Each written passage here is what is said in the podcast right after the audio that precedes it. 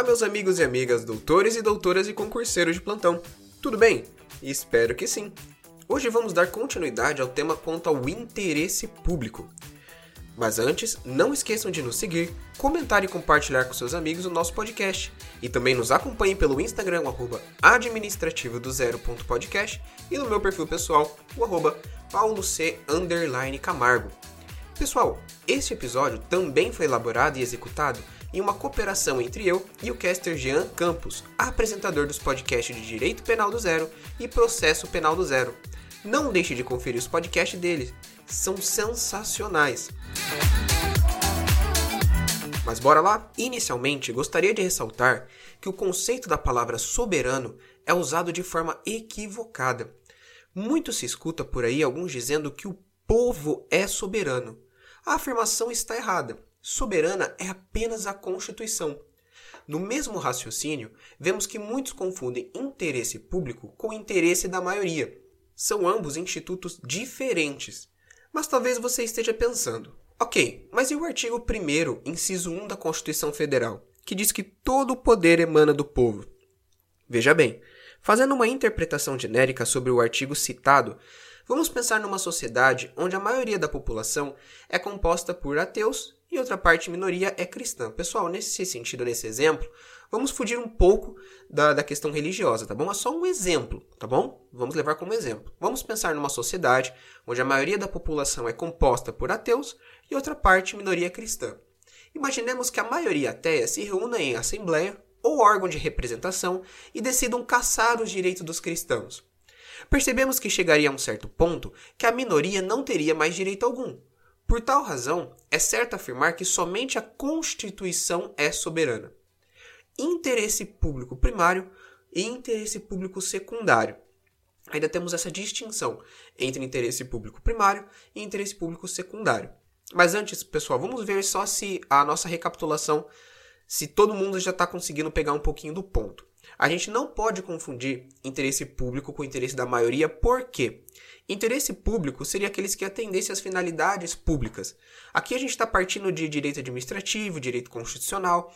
Quando eu faço essa distinção que não é o interesse da maioria, é porque a minoria também deve ser protegida. Nesse sentido, às vezes, o interesse público será proteger a minoria e não simplesmente defender a maioria, entendeu? Então, entenda que interesse público não é interesse da maioria.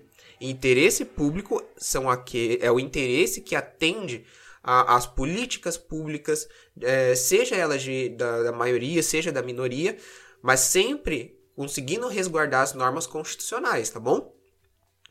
Pois bem, quando falamos sobre interesse público, podemos separar em primário interesse público secundário.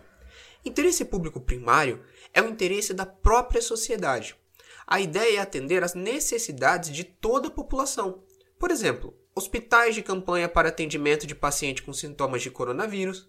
Podemos então concluir que o interesse público primário é a necessidade de satisfação do que falta para a coletividade: segurança, saúde e bem-estar, por meio do desempenho de atividades administrativas prestadas à coletividade.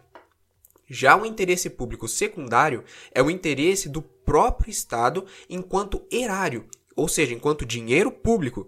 Exemplo, um aumento de um certo tributo, ou a cobrança de dívida prescrita, promoção de festas, carnaval, São João, etc. Então vemos que, enquanto os sujeitos de direitos e obrigações ligando-se à noção de interesse do erário, implementando por meio de atividades administrativas instrumentais necessárias para o atendimento do interesse público primário. Assim, é entendido como a pretensão de administração lograr vantagens para si. Cabe neste momento ressaltar que a doutrina moderna vai falar que não há o que se discutir em supremacia do interesse público secundário, apenas o primário. Por quê?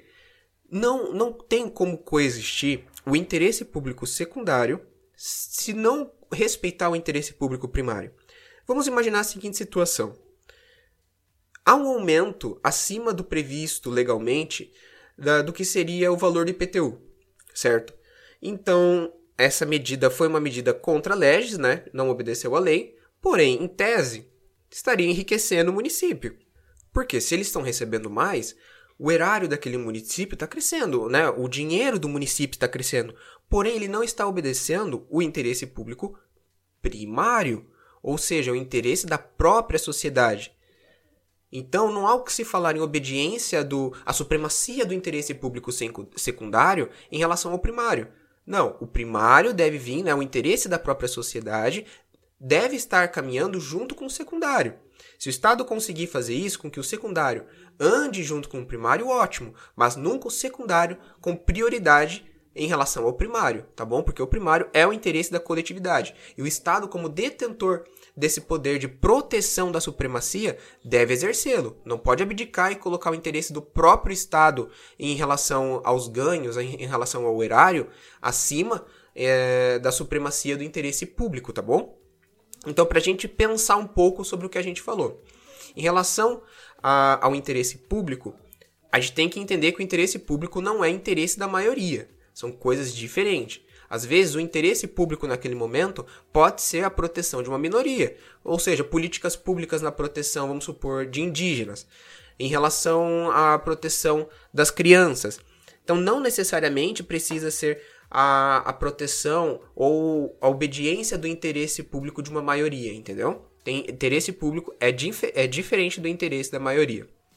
Além do mais, o interesse público primário é voltado no interesse da própria sociedade. A ideia é atender às necessidades de toda a população, enquanto o interesse público secundário seria buscar alavancar o erário público.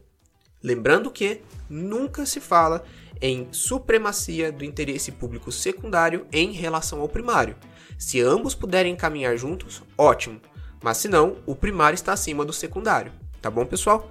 Mas, minha gente, como tudo que é bom dura pouco, vamos encerrando por aqui também. Mas me diga, gostaram do episódio de hoje? Siga o nosso podcast em todas as plataformas disponíveis e venha nos dar sua opinião quanto ao tema, ou então sugestões para os próximos episódios no Instagram, o arroba administrativo do zero ponto podcast e no meu perfil pessoal, arroba pauloc camargo.